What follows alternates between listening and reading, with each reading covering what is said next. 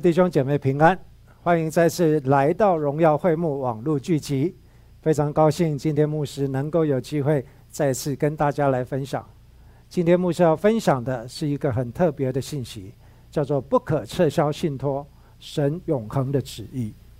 在今天信息之在进入这个主题之前，牧师要来为大家做一个基础的了解，因为我们今天所讲的第一个。叫做不可撤销信托，这是神永恒的旨意。那什么叫做不可撤销信托？牧师要来解释什么叫做信托。可能你如果有法律或者是财务啊规划的一个背景的话，你可能容易了解。但是牧师还是要来做一个基础的一个背景的教导。信托基本上是一个文件，一个法律的文件。如果牧师用另外一个更简单。的方式来解释，在信托的文件里面有一个很重要，其中有一个文件叫做遗嘱。好，那对于遗嘱，你可能就比较了解了。信托有三个非常主要的角色，你一定要知道，叫做信托的设立人，第二个叫做信托的管理人，第三个叫做信托的受益人。所以在设立信托的时候，这三种不同的角色一定缺一不可：信托的设立人、信托的管理人，还有信托的受益人。第二个概念，也就是我们的信仰，基督的信仰非常非常重要，对神的认识，也就是三位一体的神——父、子、圣灵，三位一体的神。所以在这样子的基础之下。牧师要来进入今天的信息。我们的神是三位一体的神，父、子、圣灵，在起初之前就一起来创造。我们来看创世纪的第一章一到二节。起初，神创造天地，地是空虚混沌，渊灭黑暗，神的灵运行在水面上。起初，神这边讲。创世纪第一章第一节说：“起初，神，也就是神，在整个创造的起初之前，神他是自有拥有的神。所以，起初神创造，在创造的时候，你有看到第二节的后半段，神的灵运行在水面上。所以这里提到神，还有神的灵。再来，我们继续看在。”约翰福音第一章的一到三节：太初有道，道与神同在，道就是神。这道太初与神同在，万物是借着他造的，凡被造的，没有一样不是借着他造的。好，从创世纪的第一章第一节到第二节，还有刚刚读的约翰福音的第一章一到三节。约翰福音第一章的一到三节说：太初有道，道。与神同在，道就是神。我们知道，道成了肉身，就是耶稣基督。道成了肉身来到世上，万物是借他造的。凡被造的，没有一样不是借他造的。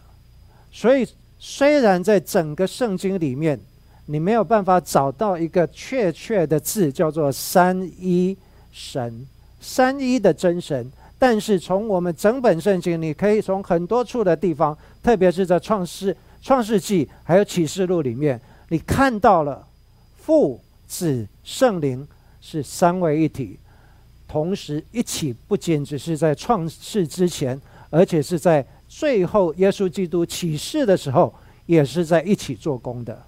所以在这一个我们建立，刚刚牧师一个很简单解释，什么叫做信托。再来就是我们所认识的神，他是三位一体的神。这样子的一个基础之下，牧师要来传讲今天的信息。我们的神是三位一体的神，父子圣灵一起创造。那什么叫做父子圣灵一起创造？今天牧师要讲所谓不可撤销的信托，也就是神在原始的心意里面，他所设立、他所写下的。一个完全不可更改、不可撤销，也就是永远不能更改。当写立定的时候就不能更改，也就是神在创世之前，他所立定的是不能更改的。所以三位一体的神，他是既是信托的设立人，他也是信托的管理人，他也是信托的受益人。好，那他怎么运作呢？为什么他既是信托的设立人，又是信托的管理人，又是信托的受益人呢？我们来看希伯来书第六章十三到十八节。当初神应许亚伯拉罕的时候，因为没有比自己更大可以起指着启示，就指着自己启示说：“论福，我必赐大福给你；论子孙，我必叫你的子孙多起来。”这样，亚伯拉罕既很久忍耐，就得了所应许的。人都是指着比自己大的启示，并且以启示为实据了结各样的争论。照样，神愿意为那承受应许的人格外显明他的旨意是。不更改的，就启示为证。借这两件不更改的事，神绝不能说谎，好叫我们这逃往避难所、持定摆在我们前头指望的人，可以大得勉励。我们刚刚读了希伯来书六章十三到十八节，牧师要大家特别注意第十七节跟十八节这边，这边说。照样，神愿意为那承受应许的人格外显明他旨意是不更改的，就启示为证。借这两件不更改的事，神绝不能说谎。回到刚刚牧师说的，在原始的时候，神设立了这一个不可更改的约，这个不可更改的这一个信托，没有人比神更大。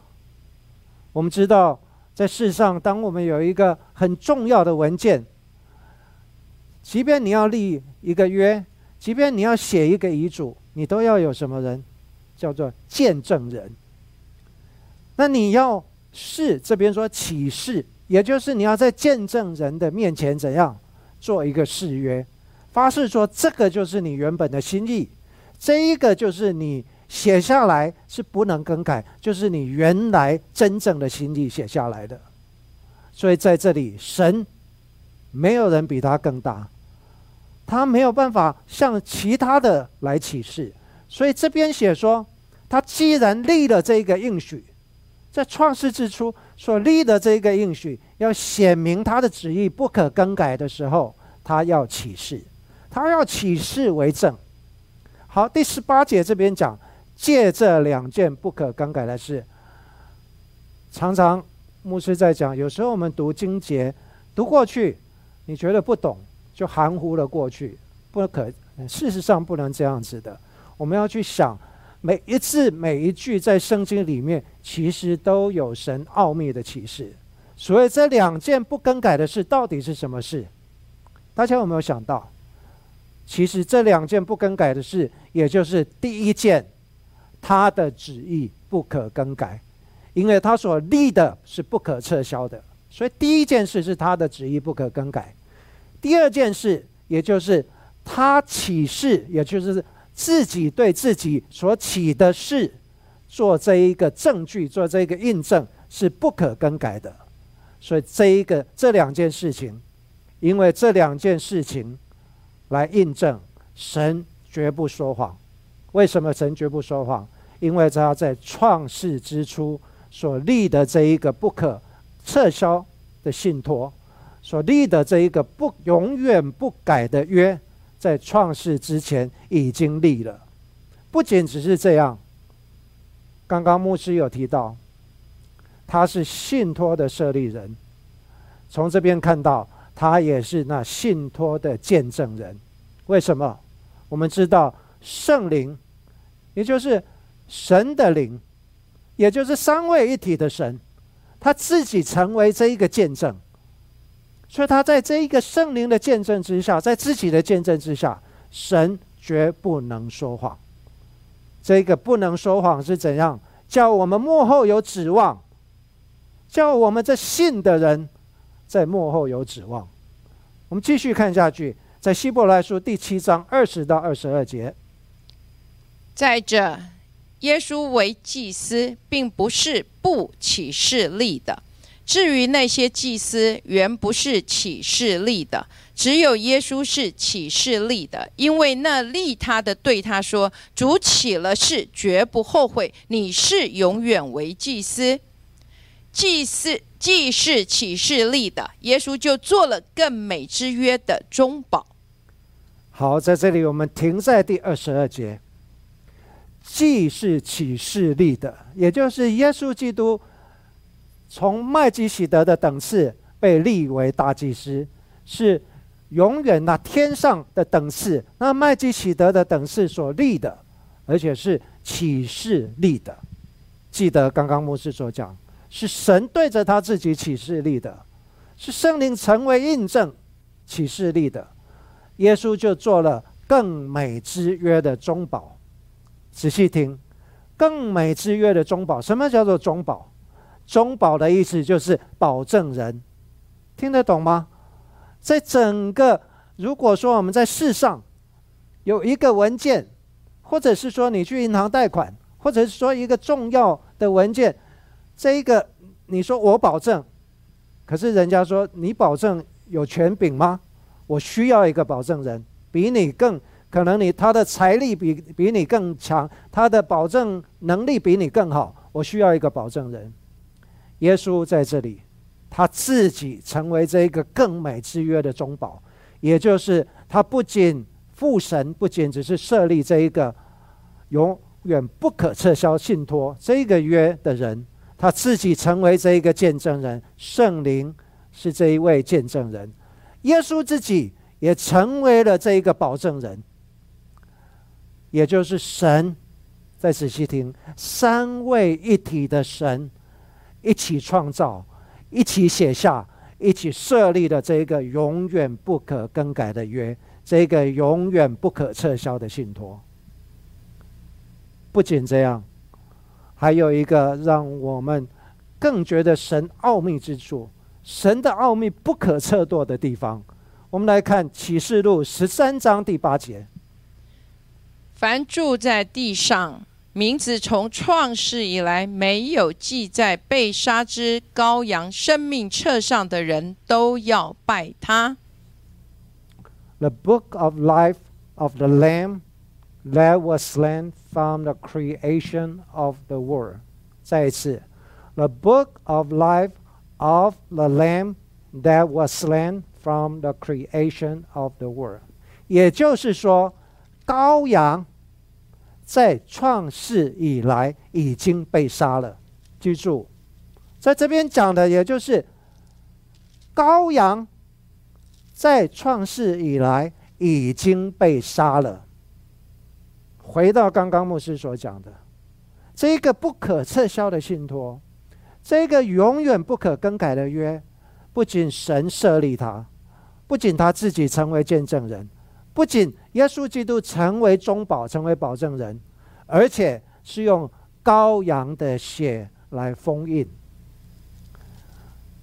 用羔羊的血封了这一个不可撤销的信托。记得在古时候，当皇帝在颁颁这个密诏的时候，他会用什么？用一个封印，是吗？一个火印，一个封印，一个重要的文件，或一个重要的契约，会用一个印，也就是双方用一个封印印起来。这一个牧师留下来，等一下一个伏笔，在最后，那唯有被杀的羔羊配得展开书卷，揭开七印，也就是在这里，羔羊在创世以来。已经被杀了，因为他用他的血来封住了这一个不可撤销的信托。再来，我们要来看，既然是一个不可撤销的信托，牧师再稍微解释一下，在信托的里面会写的非常的清楚，谁是受益人，在什么样的条件，在信托里面的财产，在信托里面所托付的。要这个受益人去承担、去承接。那么由谁来执行？就是这个信托的管理人要来执行。再来有一个很重要的概念，当这个信托要被启动，信托要被启动的这个时间点非常的特别。牧师举一个例子，你是你知道什么时候遗嘱才会被启动吗？设立遗嘱的人还活着的时候，这个遗嘱是没有效力的，是不是？是要等到设立遗嘱的人过去了，这个遗嘱才会开始生效。这个执行遗嘱的人才能够照着这一个设立遗嘱的人一个一个来执行，照着他所设立的意思来执行。一样的信托的概念，非常类似，也就是这一个信托要被启动，也就是耶稣基督为什么一定要死？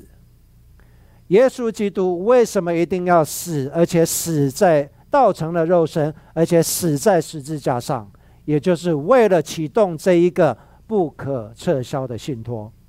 我们来看启示录第一章十八节，呃，我们来看希伯来书九章十五到十七节。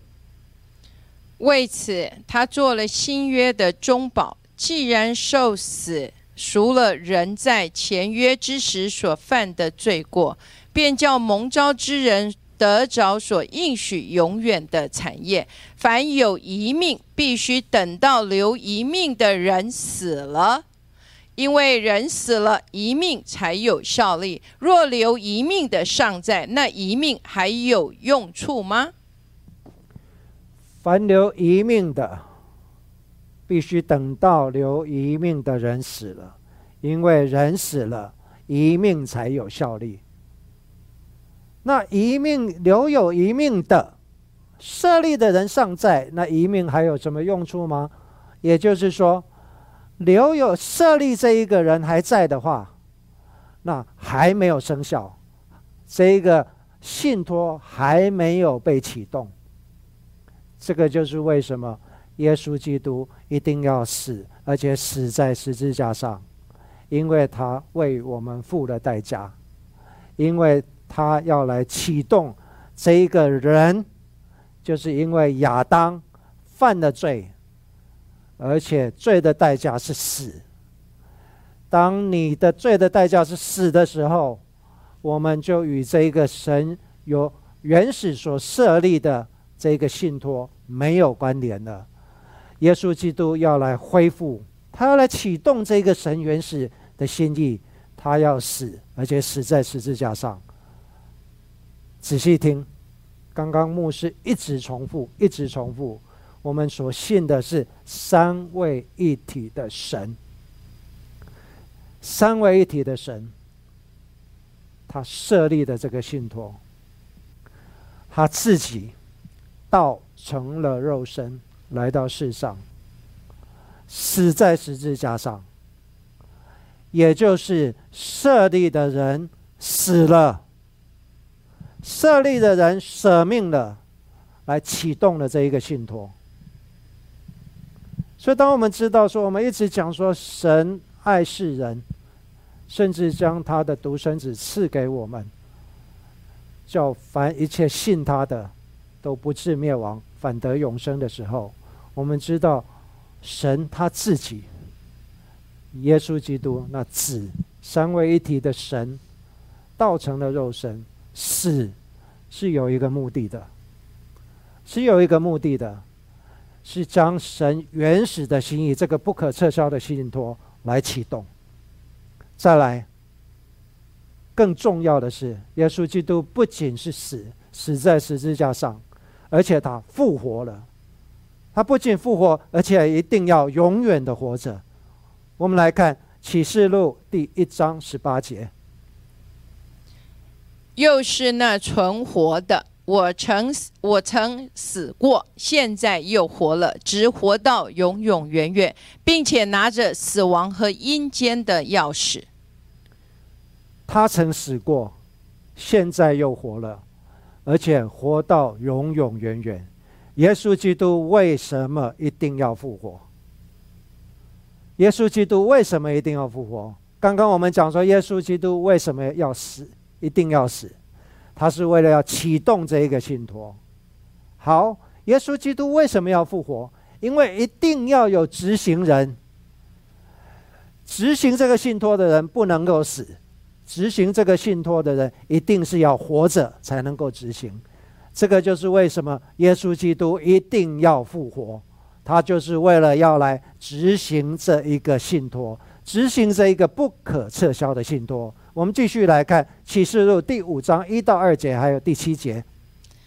我看见做宝座的右手中有书卷，里外都写着字，用漆印封严了。我又看见一位大力的天使大声宣传说：“有谁配展开那书卷，揭开那漆印呢？”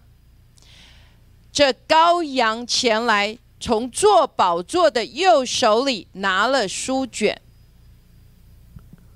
我们常常唱着。配得，配得，配得！唯有那高被杀的羔羊配得展开书卷，揭开七印。到底他为什么配得展开书卷，揭开七印？在这个时候，你听到这个信息，到这个时间点，你应该有一个不一样的看见了。为什么？因为那羔羊在创世以来已经被杀了，因为他用他的宝血封了这个印。而且他是这个印的中保，是这个约的中保，所以唯有他复活的他，复活的耶稣基督，才配得来展开书卷，揭开这个七印，揭开他自己所封的这一个印，因为唯有复活的耶稣基督，才能够来执行这一个神所设立不可撤销的信托。所以在这边我们看到。耶稣基督不是突然的死，不是白白的死，也不是白白的复活，也不是没有目的的复活。我们常常讲说：“哦，因为他是神，所以他就复活了。”这个是有目的的。耶稣基督的死，他的复活都是有目的的。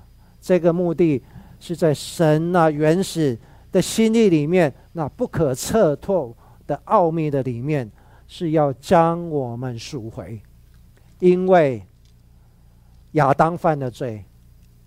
那亚当在没有犯罪之前，是活在伊甸园里面，活在伊甸园里面，就像神原始心意里面，就像神在创世之前所设立这个不可撤销信托、不可撤销的约，那所有的美好都应许给我们了。但是因为亚当犯了罪。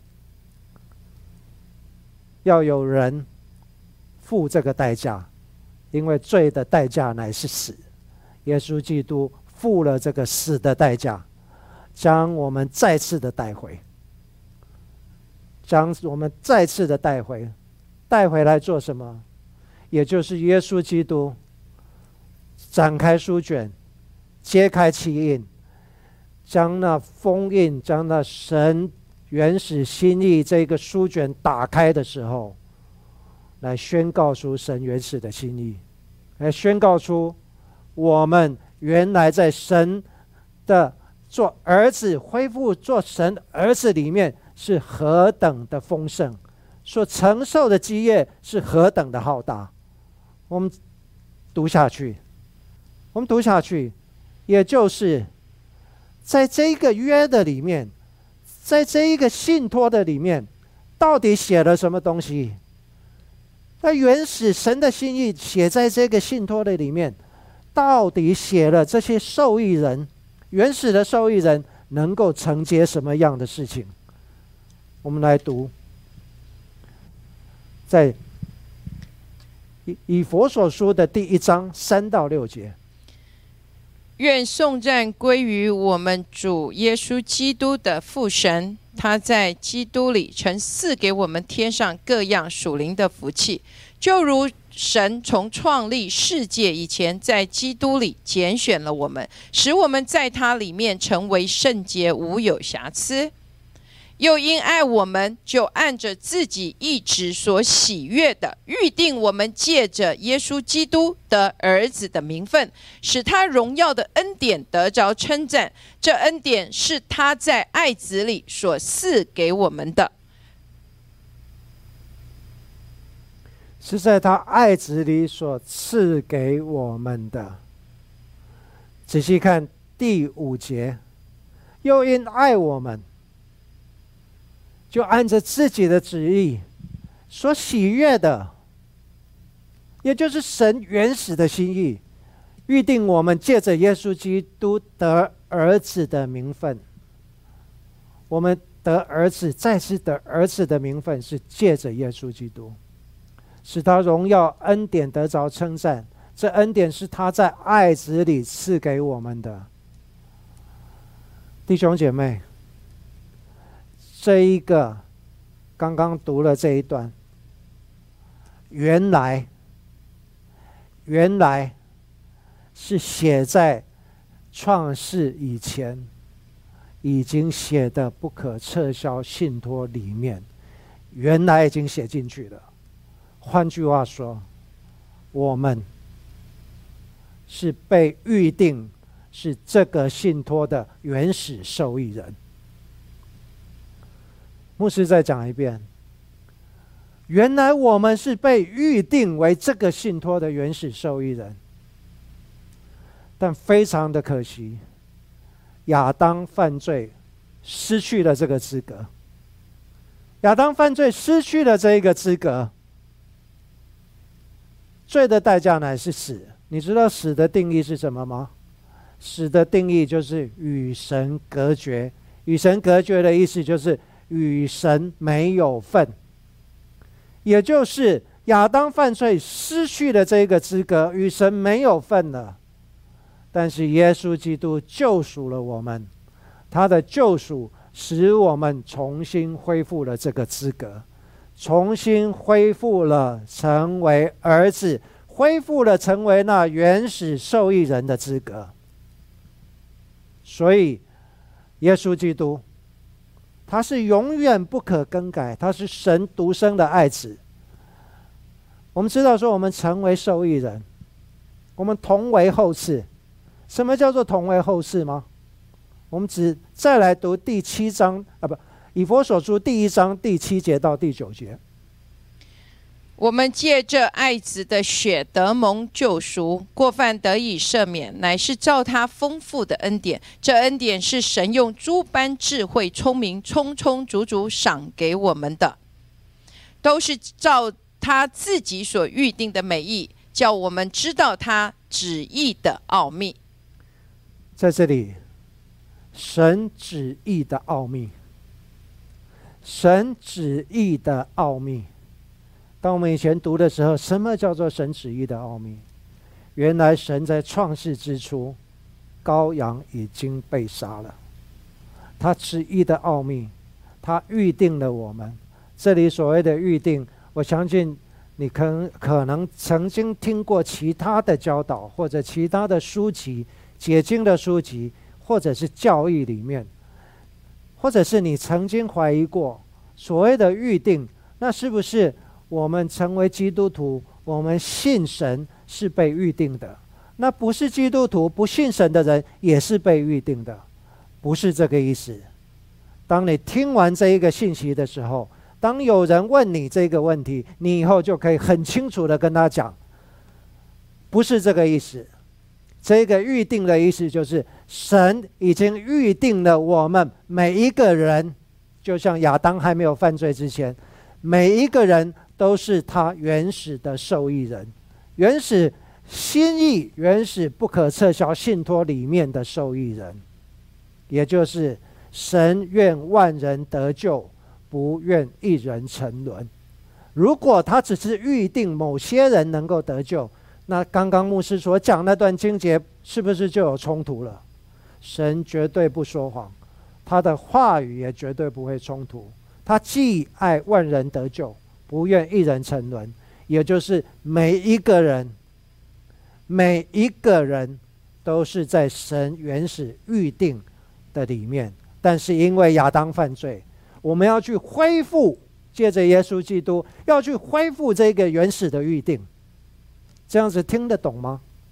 所以在这个时候，这个预定就不再只是分别了，这个预定是一个包瓜，是一个含瓜，也就是凡在基督里的，凡借着耶稣基督，我们都可以再次成为神的儿子，成为后世承接产业。我们要重新恢复资格，成为后世。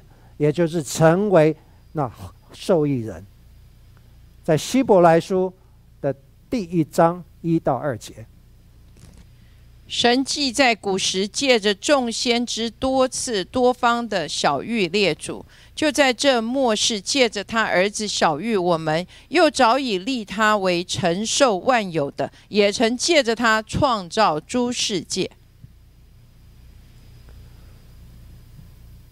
神在末世借着他的儿子小玉我们，借着耶稣基督在小玉我们，因为怎样？耶稣基督是三位一体的神里面，他见证了，不仅见证，他参与了神的创造，他也见证了，他也成为那个不可撤销的约，不可撤销信托的中保。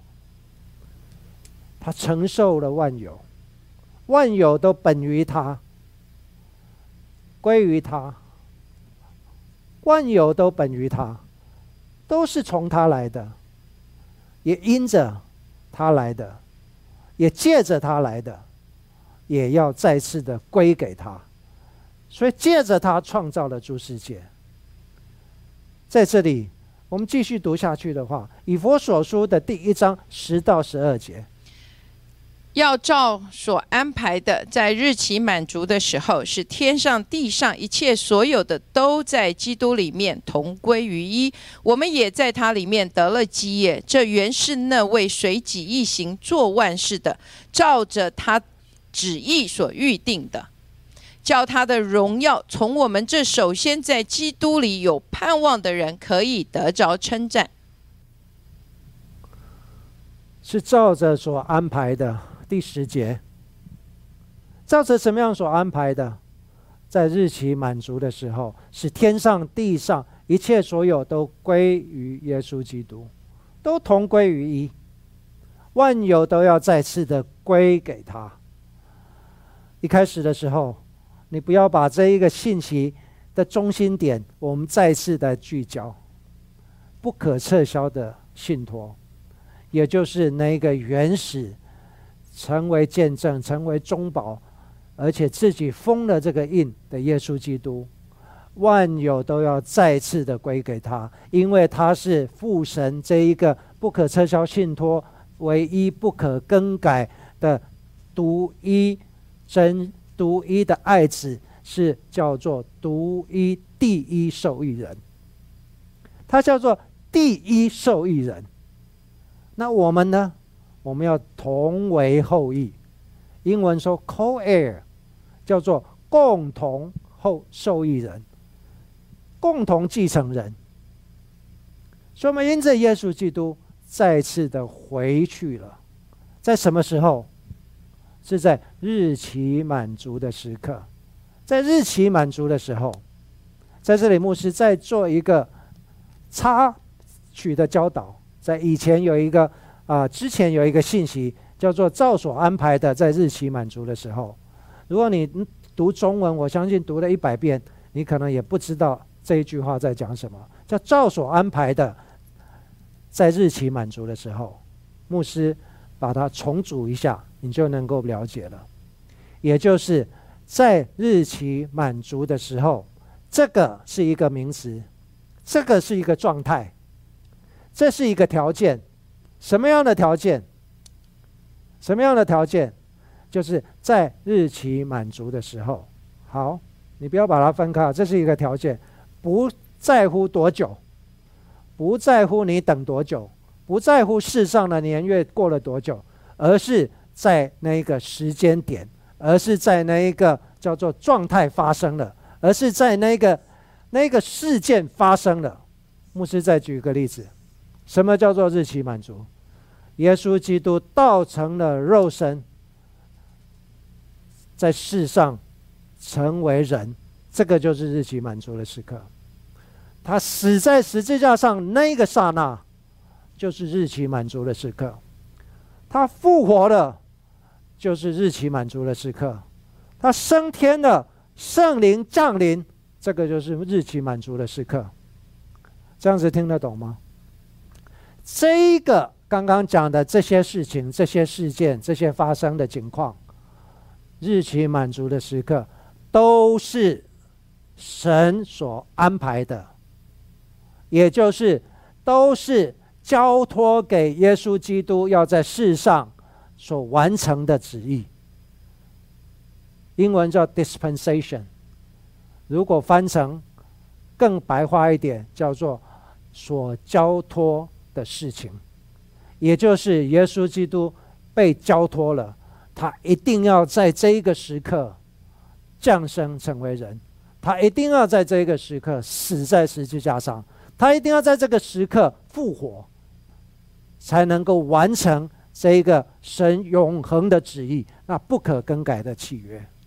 在这个时候，在这个时候，恢复了我们成为神儿子的资格，让我们同为后世。耶稣基督那永远不可更改，在他的里面，那个神不可更改的旨意，已经是预定的，在这里完全的彰显。在这里，牧师要做一个教导。非常有趣的，做一个教导，在中文也是很难看到这一个，尤其是在第十一节。十一节我们再来念一遍，我们也在它里面得了基业。好，他说或做成了基业，很重要。得了基业或成了基业，这原是那位随己意做万事的，照着他旨意所预定的，成了基业。第十一节，得了基业，成了基业。如果我们看放大版的圣经的话，牧师用用啊中文的翻译这个放大版英文圣经讲，在它的里面，我们被作为神的一部分。要先被作为成为神的一部分，然后我们能够得着领受这一个产业。再讲一遍，得了基业或成了基业，这一个意思是什么？好，拆开两部分，叫做我们成了神的一部分，我们成了神。的在神的里面，这是第一部分。第二部分不可分开的。当我们成了神的一部分的时候，我们才能够领受他所应许的产业，借着耶稣基督。所以在这里，我们成了他的一部分。什么叫做成了神的一部分？因为我们再次的被连回，成了神的后世。同为后世了，也就是怎样，就像耶稣一样，耶稣是神独生的爱子，我们连回去了，我们就像成为他家庭的一部分，我们不再是外人，我们是他家里神家里的一部分的，只有这样子，才能够得着产业，才能够怎样？成为那继承产业、同为继承产业的人。感谢赞美主，我们要继续看下去，继续看下去。我们得着这个产业，那我们现在是在地上啊，牧师。我们的产业在天上哎，那我们在地上，那是不是等到以后到天上才能有？不是这么回事。神说：“我去，原是为你们有益的。”为你们有益的，因为我要拆下那父子父所应许的圣灵来，所以圣灵要成为印记，是我们得着基业的凭据。所以为什么这里又让我们非常清楚？有些人说啊，我不要圣，我内中有圣灵就好了。那圣灵就在我的里面。那圣灵的作用是什么？圣灵就是在我们是一个印记，使我们知道说我们得着基业的凭据。它是一个英文叫 deposit，它是一个 guarantee，它是一个凭证，是在地上，是在我们活着的时候，在我们身上所行业神在我们身上所示的一个凭证。我们来看以佛所书一章十三到十四节。你们既听见真理的道，就是那叫你们得救的福音，也信了基督。既然信他，就受了所应许的圣灵为印记。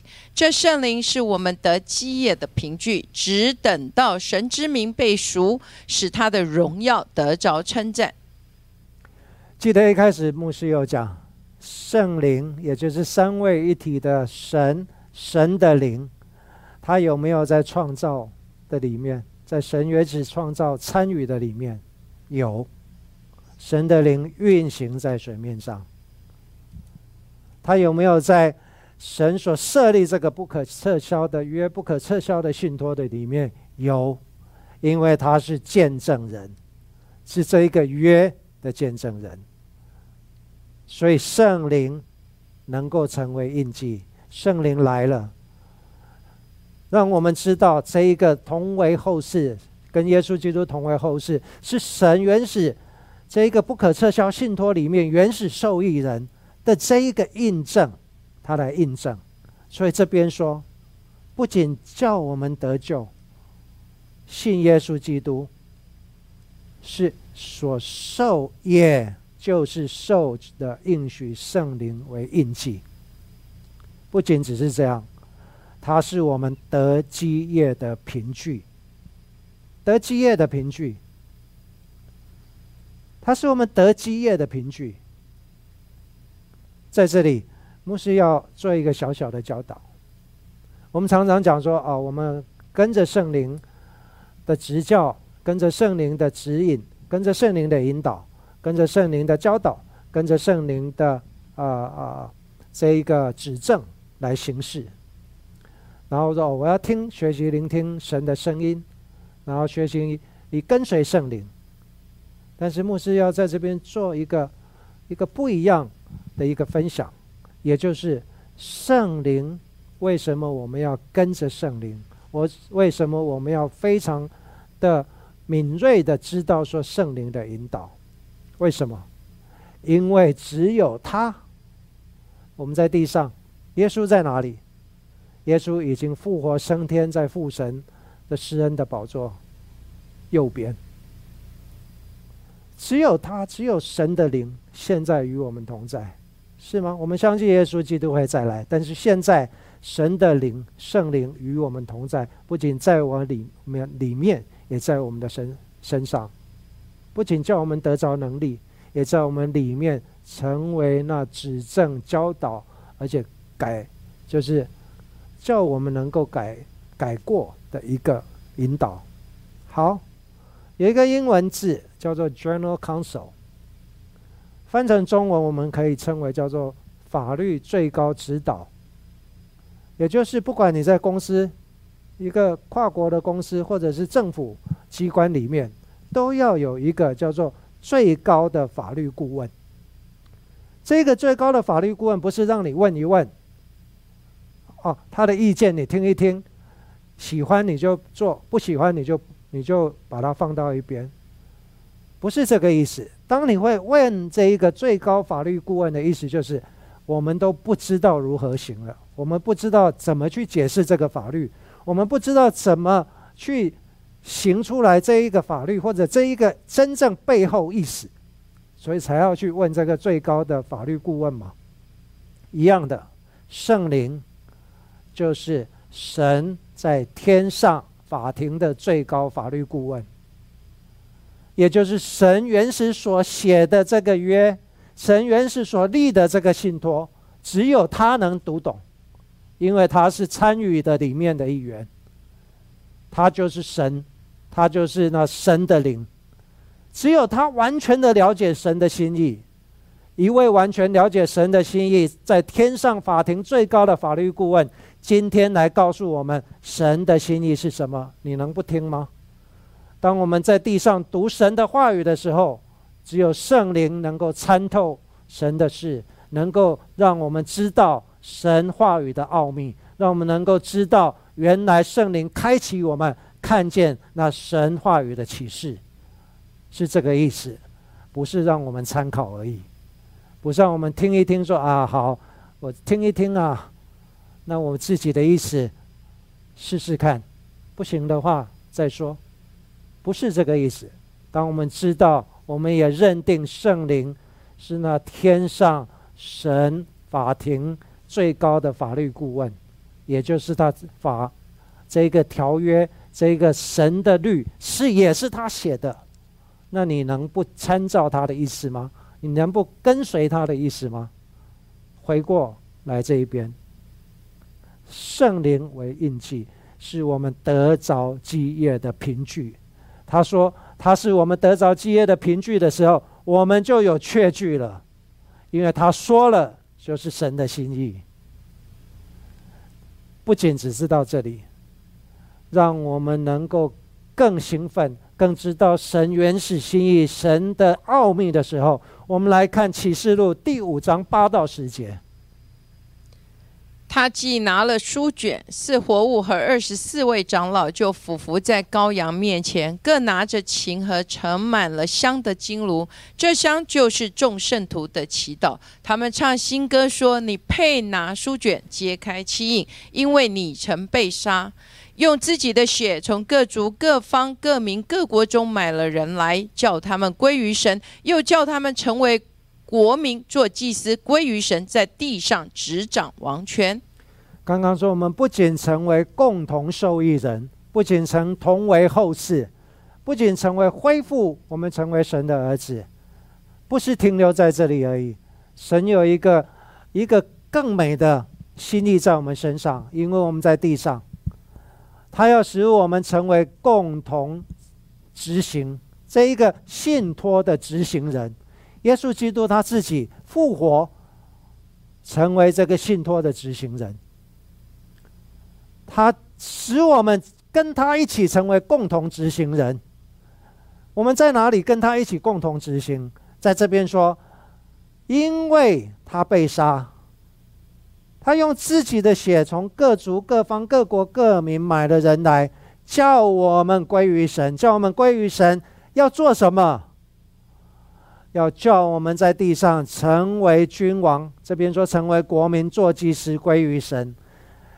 真正原文翻译是叫我们成在地上成为君王，成为祭司，成为神的君王，成为神的祭司，与耶稣基督一同作王。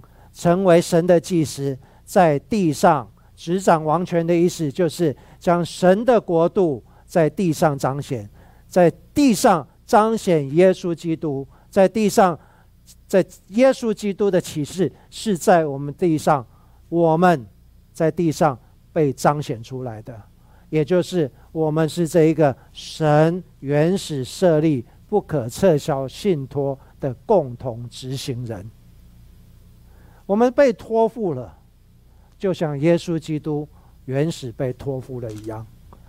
耶稣说：“你们要做，你们要行比我更大的事情。”我们有这样的确据，我们被托付了这一个在地上要成为那神原始心意执行在这个地上的共同执行人。